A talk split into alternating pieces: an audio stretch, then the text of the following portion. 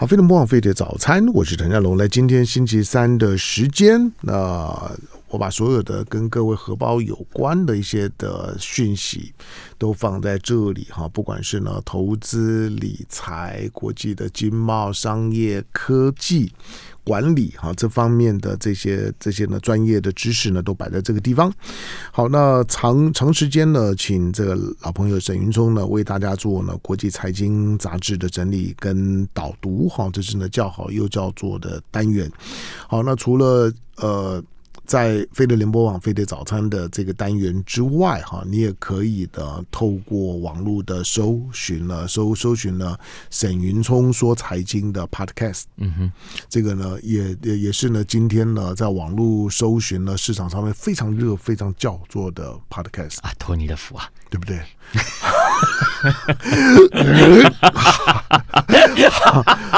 好。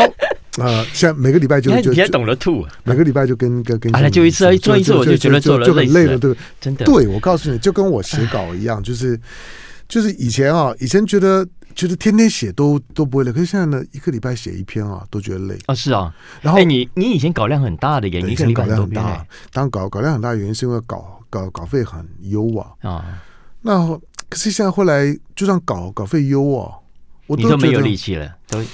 对我我说在东西写写久了之后啊，写久了之后，特别是因为我们在新闻圈嘛，嗯，那很多的议题都跟都跟新闻边跟关注的走向有关，它其实它容易会重复，嗯、或者重复就是说相相同的议题会周而复始发、嗯、发生嘛，嗯，写写之后呢，就算不管点阅率怎么样，我我自己都会觉得没啥意思，你知道，不管写东西或者读读东西啊，收获感很重要。那很多年前啊，有一次那个呃，我那时候在做电视嘛，嗯，我记得高教授、高奇军教授还有南方硕，他们是上我节目，嗯，还有两位老人家专门聊，那个南方硕讲跟你一模一样的话，嗯，他说高奇勋说，你会不会觉得现在写文章写来写去都差不多那几个事情，嗯，都是很多年前都写过，现在还在重复再讲一遍。对，我跟你说，写专栏哦，其实其实固然是一种的，对我。我我在我我在我二十七岁，我那时候去去新闻圈找找工作的时候，研究所别的新闻圈找工作的时候，我记得我在中国时报去应征的时候，那个时候，呃，采访主任，采访主任那个时候是呃郑荣明，郑郑荣明问我说：“你你为什么想要当当记者？你你为什么想要进媒体？”大言不惭的说：“嗯哼，因为我要当专栏作家啊。哦”那郑的这郑荣民的嘴角就失手了，嗯，就像刚刚你想吐那样，嘴角就失手了。那郑荣民到到到之后，我们没有再谈起这件事了。不过我在想说呢，那时候他已经什么东西啊，专栏作家。我我我就我就跟他讲说，我希望啊，就是说，在我。在我五六十岁的时候呢，有有个很权威的报纸，每天呢都有一个小小方块是等着我去写。嗯，我我就想做这件事。嗯嗯，虽然那个时候听起来觉得不太可能，可可是我三十岁就就做到了。嗯，呃，我我不是听众朋友，大家我不是当着香龙面要夸他，其实我很讨厌他。可是这个事情。事实就是事实啊，对，就是九零年代香龙还在时报的时候，嗯嗯、他的文章特别是短评，对呀，是非常受欢迎的。他写的短评很贱，呃，很很有他的风格，所以当时大家可以回头去 去央图进来去找当年的旧报纸来看，就会知道当时的唐香龙就是这样子崛起的，就是这样子，对，开始被人家注意到，然后骂他是后来的事情，他他甚至于是。是卖报纸的很重要的销销量之一。哎，你自己也不惭愧是吧？我这样讲，我不会啊，那 那是事是事实啊。所以，所以我常常讲，就是说，所以，所以当我当我开始写短评之后，我的我的我的待遇调的非常非常快啊。我说我两两年加八次薪啊，老老板把我的待遇从从四万块不到调到十六万多。在那个时候是，那时候我们还没那么熟，你没告诉我这件事情。对，就是我，我们只知道，喂，唐兄的这个短评又出来了，一样啊。我觉得从那一刻开开始，我的我的我的我的收入就没有低于十六万。嗯哼，就就就是一直一直就就保持。所以你你如果可以既很过瘾的能够写评论，然后然后写文章，同时又能够维持这个收收入，我我觉得很棒，非、嗯、非常棒。对，可是呢，香龙，你这个又让我想到了，嗯，其实不只是你，嗯，凤新当年在联合报也是笔很好的记者，对啊，对啊，对啊。但是大家有没有发现，嗯、他们现在两个都不再写了？嗯，像香龙这种，你看他这样的笔，他不再写了。然后为什么？当然对他来讲，现在用广播啦，用 YT 啦。呃，他同样可以抒发、跟表达、分析、分享他要讲的事情。可是，呃，他已经没有那个太大的动力，去静下来拿起笔，敲键盘写一篇文章。因为我我跟你讲过嘛，就是我的我的稿费都还不错的，嗯，就是相相对老实讲，现在市面上面的写稿的，其实都很辛苦，嗯，都真的写心酸的，嗯，因为稿费都非常非常差，是啊。那你要我们我我们三四十年前开始写的稿费就跟现在差不多。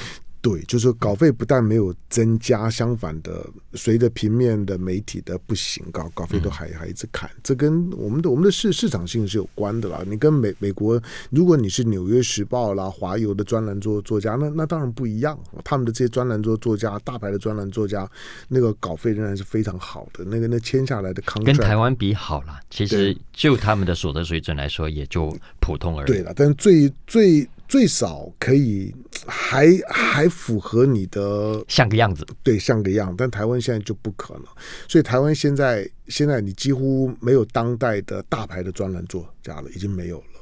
像是南方朔他们那种的年代已经没有了。嗯，好，当我还会写点多东西啦，可是说实在就是比较没有那种那种委以载道的热情。嗯，你不你不觉得很可惜吗？会啊会啊会啊！我们自己做文字的人做了一辈子，会啊，嗯，因为觉得作为一个读者了哈，就是哦，我知道外界很好看啊，广播也很好听，Podcast 也很好听，可是有时候我还是想要静静的看一篇好玩的文章，然后尤其是像你那种很。贱的笔，贱的，对呀、啊。嗯，其实这个不用用讲的，它就是必须用用文字来呈现。对，就是说我我当然在自己的文字训练当中，我用用短评，用短句，然后用一个很简单，但但是经过经过。可能要好好几天的琢磨，我对一件事情我要如何去抓角度，一个一个比较尖锐的角度去表达，在在那个大鸣大放的年代里面，他会有自己的位置。所以唐江龙会混到今天一个结巴还能够做做节目，他他是有基础的。好，不过我我觉得我觉得那个大环境啊，就是文字的环境，他真的很难再回到过去。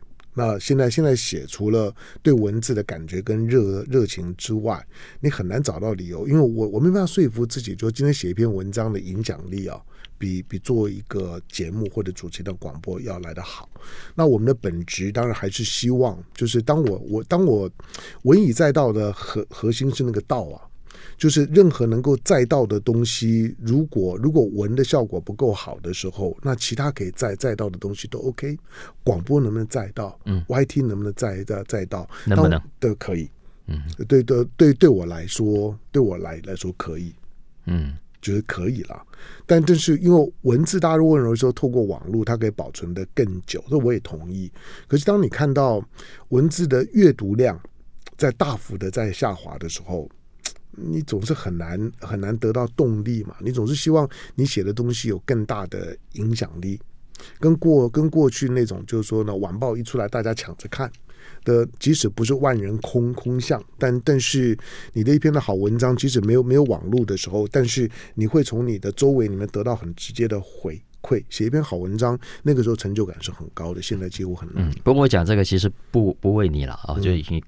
你也你也过去了啊！嗯嗯、我说的是，现在还是很多人很努力在写，而且年轻的人，嗯、我是想说，我们自己年轻享受过这个文字的乐趣，嗯、所以我很希望说，哎，包括我们的小孩啊，我都觉得 YT 很好看啊。可是，可是我觉得文字可以给你带来的娱乐跟满足是很不一样的。他讲一件事情，呃，他没有像。电视那么热，这些麦克卢汉讲的，他是相较之下的冷媒体哈。对，跟冷媒体也有冷媒体过瘾的地方，所以，但这个如果慢慢的失传是很可惜的。所以我觉得，如果可以多几个像你这样的人，我们继续的写，嗯，那也许可以带动更多人继续，至少让这边冷，虽然冷，但不会完全冷掉。嗯，像我偶尔写一两篇了。那说在我当我们年纪慢慢的。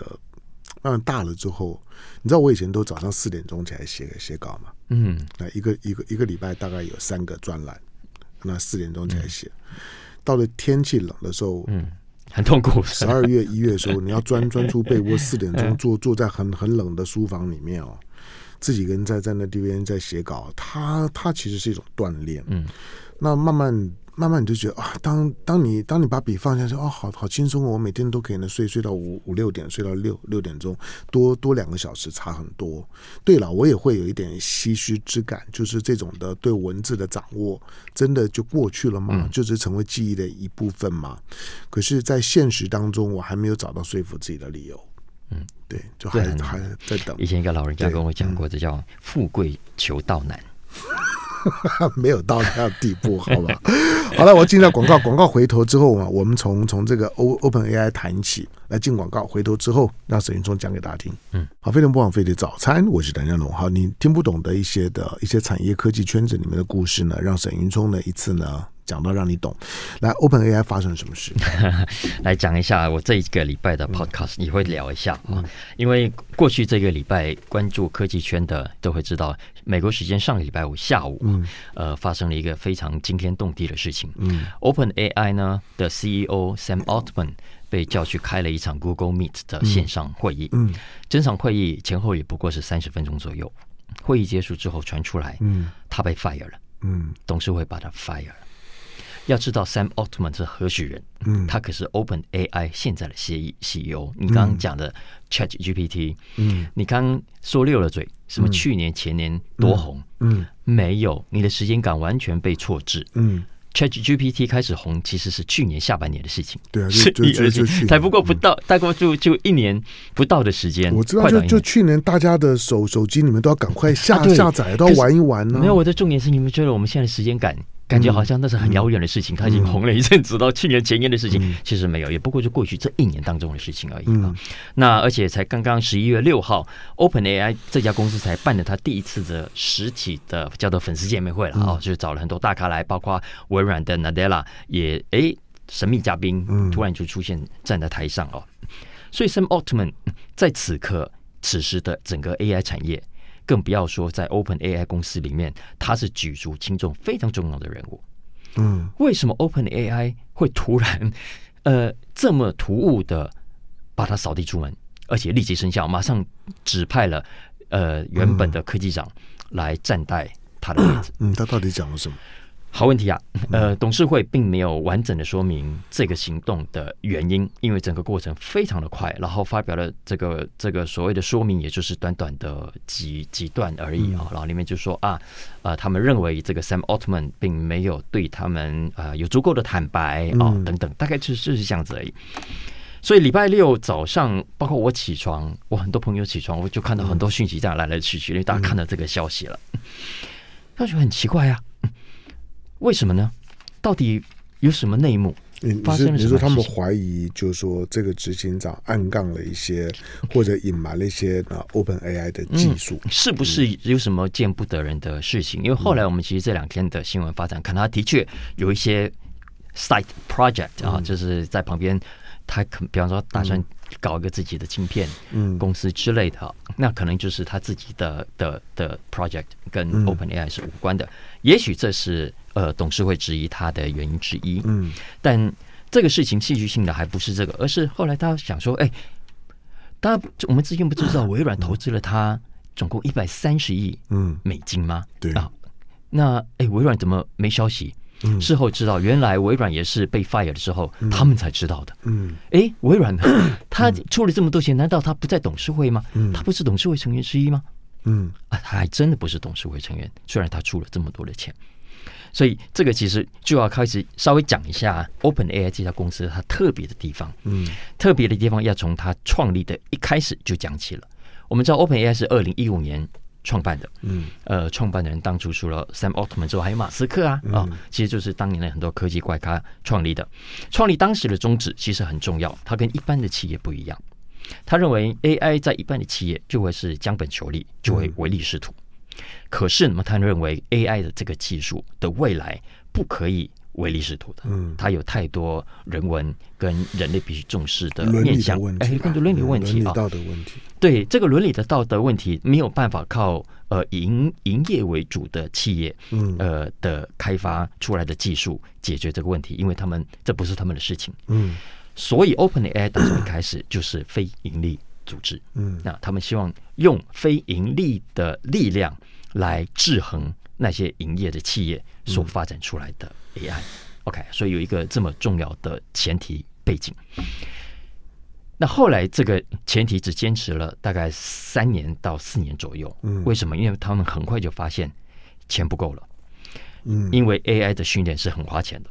你要不要？你刚才说算力重不重要？嗯，重要啊。呃，庞大的 servers 重不重要？很 重要啊。你是不是要更大量的引进最顶尖的科技人才？嗯。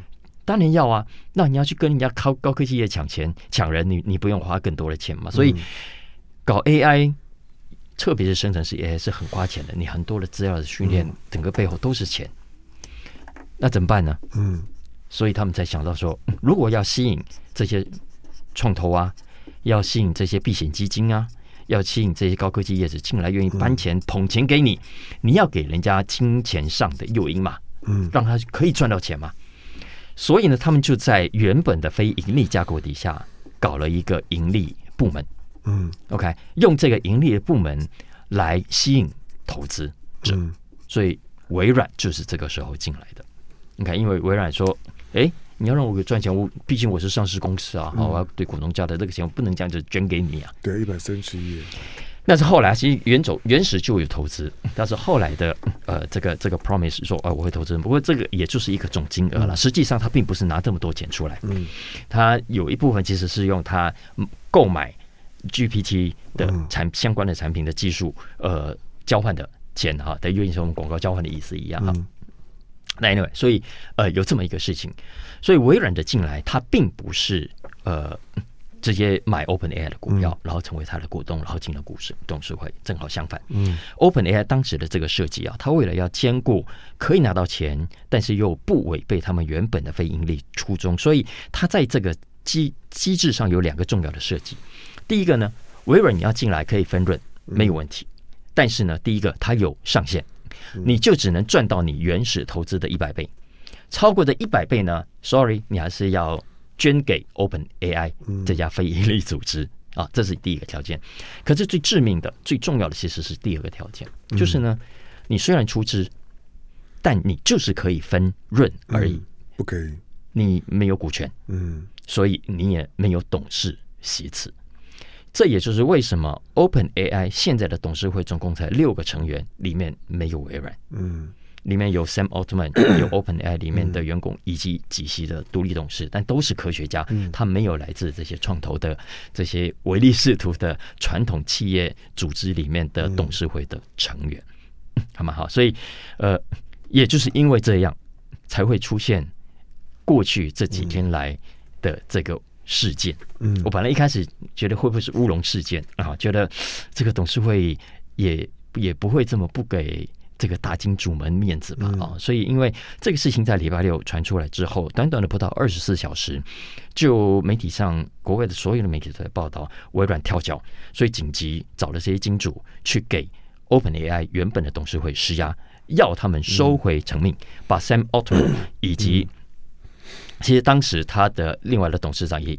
也在同时被降级啊，然后这个董事后来不爽啊，他也是共同创办人，就决定他也跟着 Sam Altman 说要离开呃 Brockman 啊，所以 Brockman 跟 Altman 这两位老兄后来微软说，呃，应该叫他们回来，嗯，呃，所以本来大家想说啊，应该就是乌龙一场了，好，大家想大家很难去想象 OpenAI 可能没有如果没有 Altman 啊，对，会怎么样啊？对，会怎样啊？对，他毕竟是里面的 key person，是共生关系啊。嗯，是啊，所以整个礼拜天，我们刚刚讲这个事情，第一次个发，第一时间发生在台北时间礼拜六，台北时间的礼拜天，我一直在 follow 这个新闻，就看到、嗯、哇，看起来应该是微软，呃，会有足够的 power，、嗯、然后让董事会收回成命，那这两个人回来，而第一时间我们看到国外的媒体又引述 Sam Altman，、嗯、看起来是有意愿回国的，说 OK OK OK，呃，前事不救啊，但是呢，呃，接下来董事会的结构应该要有所改变，他才可能回来。啊，但我想以这种情况下，大家就假设应该改变是不会有问题，他回来一定回定了，但是没有。啊。结果没有想到礼拜一，也是我们来录这个节目的前一天，嗯，我那天我昨天下台南，嗯，我也在高铁上就一路在看新闻，从下去到回来，嗯，哇，那个新闻实在太精彩了，嗯，因为呢，后来传出，嗯，OpenAI 原本的董事会竟然不鸟微软的施压，嗯，他们直接拒绝让 Sam Altman 回国，嗯。然后很快的就另外找了从 Twitch 啊，原本 Twitch 那个创办人，把他找来接掌接任 CEO 了。嗯，啊，所以说挡死了，堵住了 Sam Altman 回来的路。所以 Altman 就去微软了。啊，对。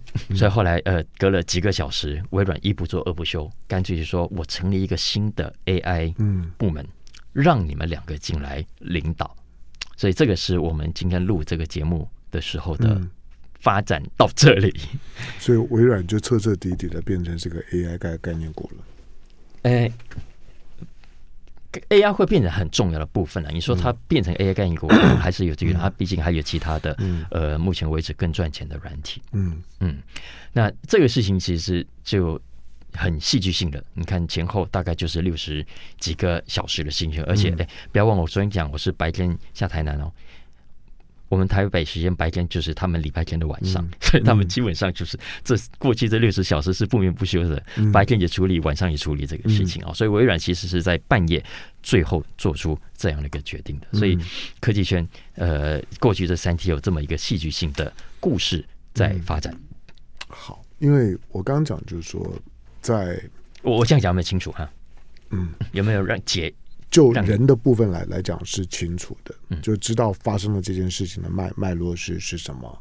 可是接下去你要你要讲的是它的它的冲击，它的影影响的部分，就是当 Altman 这个人从一个非盈利机构里面的 CEO 被释放出来了之后，他就已经已经他所他过去在 OpenAI 当中的所有的那个 know how。他将来就微软会把它拉拉过来，当然就是商业化了嘛。嗯，那这个是这这个是接接下去，你你可以你可以说潘达潘朵拉的宝盒就被、嗯嗯、被被被被打开了嘛。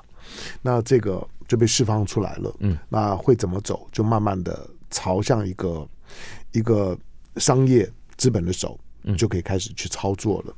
当然，原来的那个 OpenAI 的那个想想法很理很理想性了，它也反映了大家对于 AI 的。担忧，嗯，就是大家都很怕它失控啊，嗯，就很怕将来不管是战争，或多或者你将来家里面的机这机器人会不会成为杀杀人工具？就今天家里面，就像你现在看到的是马斯克在贩贩卖那个很漂亮的人形机器人，他将来可能就在你的家那家里面，他听你的，可他听你的，他会听你到什么样的地步？嗯，会去帮你做一些非非非法的事儿。Who knows？这个呢是我是我是我想的，就就就就是你认为这个人形机在家里面是干嘛？是玩具嘛？嗯，好，那我们我们刚刚讲就是说未来的未来的未来的科技领域的竞竞争在。大数据，因为在网络的时代，数数据的累积速度非常非常快嘛。以一个大数据的基础的情况，接下来就是算力，可以呢，可以呢，可以算算得快。同时呢，对于所有的所有在网络当中的 Q，对对 AI 的 Q 都能够回应的快而且好。那第三个呢是是是大模型，就就就是未来的一个大模型的建构，就像华为在推它的盘古大模型一样，那个大模型。对现代人，对大部分人来来讲，可能不太能够能够想想象它是它是它是什么，但是它跟未来的顶顶级应用呢是有是有关的，所有的东西都会放到那个那个大模型的框架里头。那再来呢，就就是所有的有 AI 概念的情境商品的实体的应用。那 OpenAI 呢，被当做我们手机里面的玩具一样，其实我们是把它当当玩具玩的，去当做是一个好像会会跟你讲话的的东西，好像会回回答你事情。虽然如果你认真想，你就知道。它其实也不过是在网络之海当当中来讲去拼凑故事，它给你的并不见得标准答案。网络如果有好答案，它可能给你好答案；但是网络如果对那个问题根本就没有就没有什么答案，它给你的就是一堆的垃圾而已。好，但那现在当这样的一个奥特曼，如果如果到了微软之后，对于未来的 AI 产业会什么影响？OK，这个分几个层次来看哦。首先，就这一次的事件来说，嗯，Sam Altman 还没有对外完整的说明。嗯，呃，他们就在社区媒体上短短的几句话讲就，然后大家分享来分享去啊，按符号啊，来来去而已啊。但他们基本上还欠这个社会一个说明。嗯，OpenAI 的董事会也还没有对外完整说明，到底为什么会这么突然的采取这个做法。嗯，呃，我觉得不管是董事会自己的哲学主张，呃也好，他们的非盈利目标想要坚持也好，还是他们认为 Sam Altman 有做了什么，呃，他们认为违反 OpenAI 原本宗旨的事情，他都有责任、有义务公开说明的啊。但目前为止，是我们录的时候，我们都还没有看到哦。但这个事件当然会直接冲击的是 OpenAI 的这一家公司，嗯，啊，所以马上。呃，紧接着大家就很关心，因为要知道，OpenAI 它接下来它很需要钱嘛，所以就一直又跟一般的新创公司一样，一轮一轮的在募资。最新这一轮，他们如果完成的话，估计 OpenAI 的估值已经已经可以超过八百亿美金。嗯，所以八百亿美金估值的公司，其实对所有员工来说都是非常有意义的。可是经过你这么一搞，看起来钱是不可能再进来的。嗯，钱不再进来，请问对这些原本的公司来说？冲击是非常大的。我问你，对一个非盈利的机构来讲，八百亿美美金有什么意义？好意好好问题啊！他他其实大家就不知道要怎么去看待这件事情，因为八百亿美金有啥意义？但如果它是非盈利的，所以现在呃原本的理想了啊，就是他们现在的默契，就是没有办法很具体的讲出来。他们希望可以像之前 Mozilla。其实过去也有一些技术，一些公司原本是用非盈利的方式，后来 spin off 出去，或者后来做一个价格把它们卖掉啊。我相信这一些投资的人也是打这个算盘的，就是想说未来盈利跟非盈利之间势必要做一个了断，势必要一个切切断的哦。那他们其实赌的是一个这么样的未来，只是这个未来现在还不能说破，也因为还不知道可以具体怎么做，所以钱愿意进来。那。Open AI 的这一个号称非营利组织里面的员工，其实有人很多看的也都是那个。我觉得将来如果是切割，他们很可能就是包过去了，因为他才有呃更好的钱嘛啊。嗯。所以这两天不是这两天，是昨天晚上我们就看到了 Open AI 的好几百位员工啊、呃、很愤怒啊，就联署要求董事会解散，呃道歉啊，然后说明，嗯，否则他们就集体辞职。所以你看，他七百个员工到五百个以上离职，嗯、这家公司大概就就再见了。这商业叛变了，还还啊还还可以叫叫叫董董事会要解散了？是，啊、这什么东西？很所以所以所以这非常非常戏剧性的。嗯、你觉得将来拍成电影是一定是肯定非常精彩的。嗯，呃，但这是哦另外一个层次啊，就是 Open AI 这家公司的未来，呃，接下来何去何从？它。我我相信他不至于到解散哈，嗯，呃，因为他毕竟是非营利组织，而且他有他的 cost，有他的想要实现的的价值，嗯，那我想在呃提倡以人文以为前提，以保护人类呃稳定社会为主为前提来发展 AI 的这个基本假设，嗯，他们就要维持，基本上是这个存，只是说做不出什么东西来就不知道了，那个以后再说啊。但大家其实也更关心的是。整个 AI 的产业在经过这个事情之后会怎么发展？对、啊，就像您讲的，对，好，呃，现在至少有 Sam Altman 这些人，嗯，呃，他打从一开始就知道，嗯，呃，AI 这个东西继续这样乱发展下去很危险，嗯，所以他们就算想要赚钱，也会赚的稍微收敛一点，嗯。可是接下来，如果他们到了微软，而微软是一个纯商业性的组织，没错，那请问？在微软发展出来的 AI 技术，跟原本它在 OpenAI 所发展出来的，嗯，会是一个样子吗？嗯，好，因为呃，NVIDIA 今天站上五百美元，嗯，好，从它之前快要跌破四百，涨了百分之二二十五，就这一个月的时间。对微软来讲，在 O OpenAI 内讧之后的微软，是不是捡到捡到宝了？是不是捡到捡到了一个，就是说可以把把 AI 呢，就是在应用端应用端的商业化，因为毕竟我们平常在讲的 NVIDIA 这些呢，都还是晶片端的，都还是在技术端的，但在应用端的应用的部部分来来讲，它是不是呢开始找到了一个扩散的破口？这个呢是接下去呢关注的重点。来，我们要进到广告，广告回头之后呢，继续呢在我们现场的是沈云聪，其实沈云聪呢继续为大家呢导读什么叫 EAI。好，飞碟不枉飞碟早餐，我是谭家龙。来，今天星期三的时间，沈云聪的时间再来。嗯，我觉得我刚刚这个讲的比我 podcast 还要来的完整。好，对不对？讲的好，对不对？我就我就跟你讲嘛，就是你需要我的。没有，我跟你讲，因为我昨天晚上从台南回来就去录音，然后呢，我觉得很多新闻都还没有今天那么完整。嗯，我今天来之前是又又再看了一下啊，然后脑袋脑袋又更加清楚。不然你我跟你讲，真的很很多很多不明就里的听众或观众啊，常常质疑我在。我在一个节目当中的角色，就说 就是有有唐湘龙跟没有唐湘龙有有差别吗？我们就叫沈云聪啊，他们都觉得我我说我说那那那我要伴舞啊，我在我在旁边我要扮演一个和音天使，我要伴舞，他们都觉得那不重要，错。好了好了好了，有了，因为在有有重要的角色，我看着你就觉得想教训你就。讲对，就有兴有兴奋感啊，对不对？讲起来就觉得想要想要开动力对，没有没有没有没有错没有错，就想要好好的教训一下唐湘龙。你知道那个对来宾来讲多么重要，就有就有气了。好了，好了，继续。OK，我们就顺着这个事情讲哦。AI 未来的发展，呃，基本上两派啊，一派叫做 Doomers。呃，嗯、就觉得 这个人类哈这样发展下去会完蛋啊。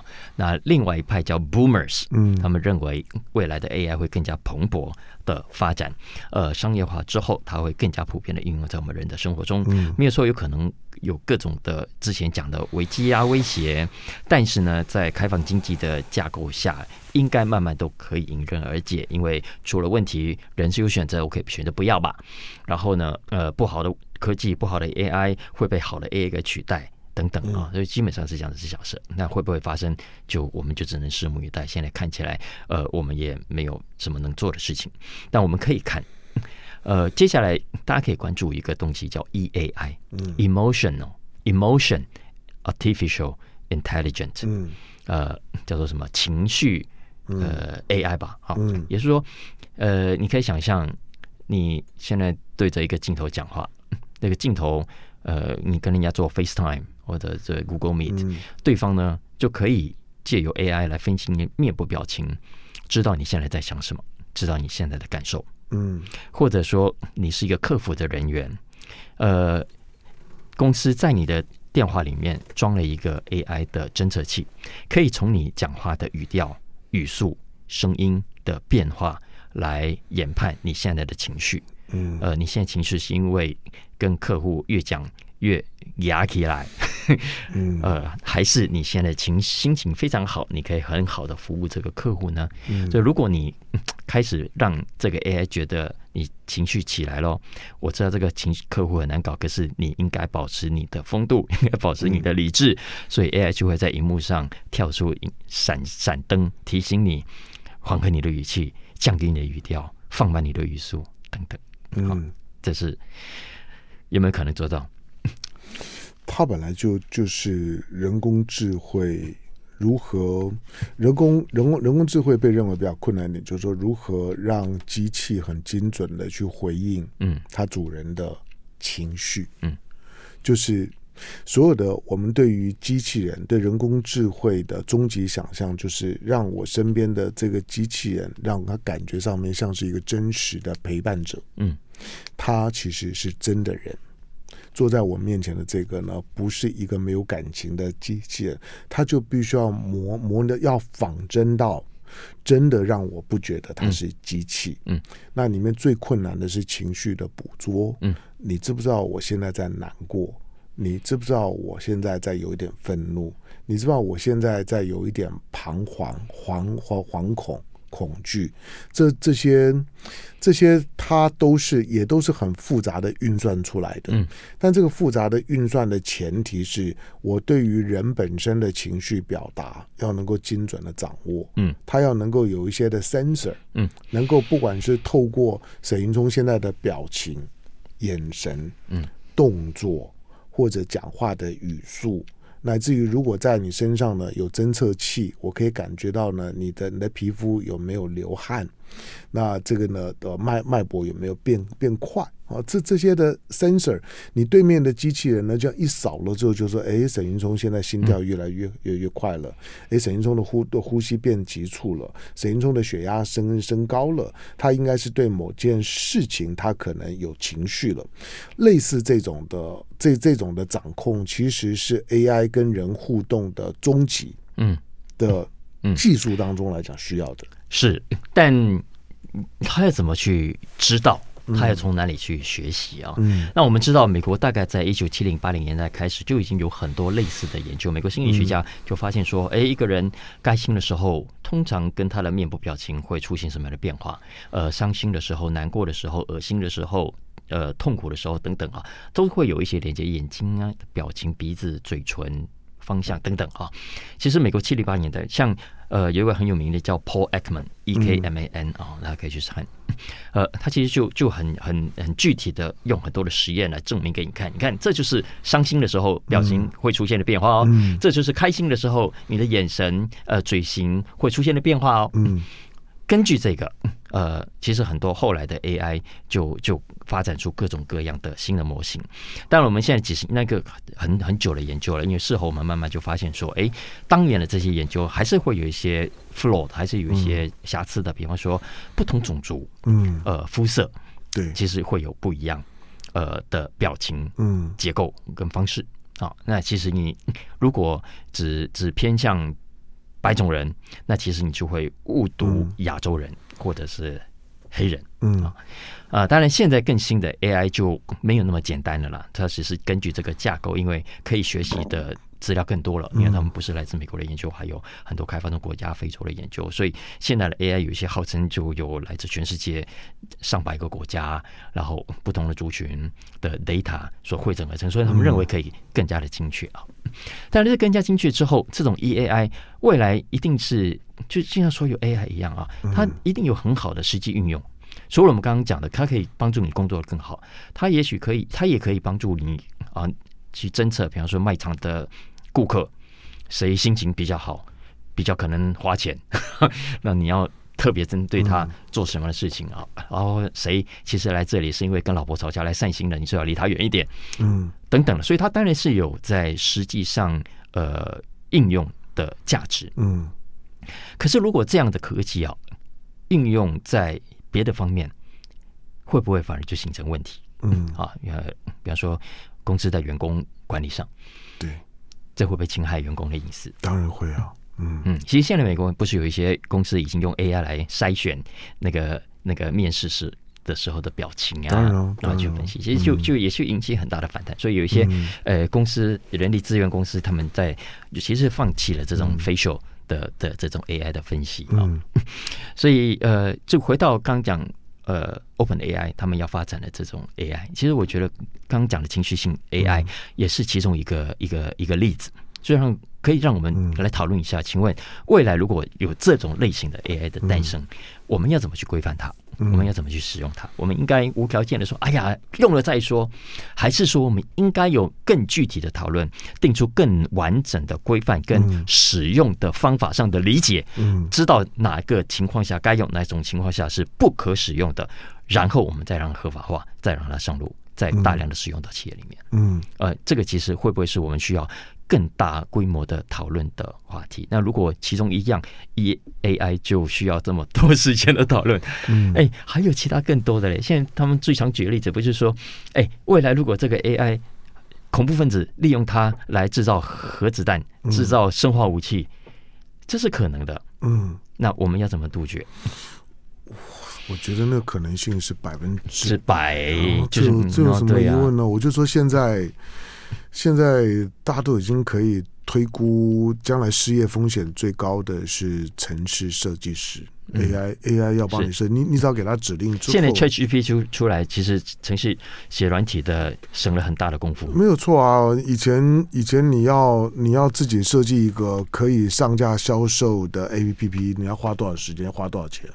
而且还可能里面有很多错误，很多的 bug。嗯但你现在你要找 AI，那个那个将来的很多的 app 都都都是 AI，或者说你下达指令，你的那概念传达精不精精准，比比比那些呢城市设设计员本身是不是能够使用那些的那些组合语言，那重要多了。以前我们光学组合语言就快累累死了。球那个球员是他的，裁判是他的人，对啊，球团 也是他的人，没有错。所以我说那个时代变，当然你说。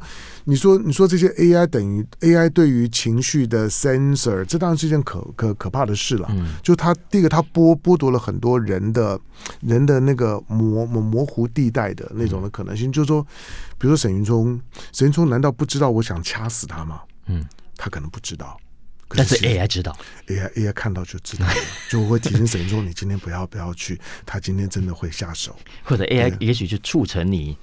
动手，对，那我那我的 AI 说，今天今天沈中还还不知道，你快动手吧。就类似这种的这种的这些情况，你不觉得让让人人跟人之之间的那种，他到底增加了猜忌，还是还是还是呢少少掉了模模糊，都很难说。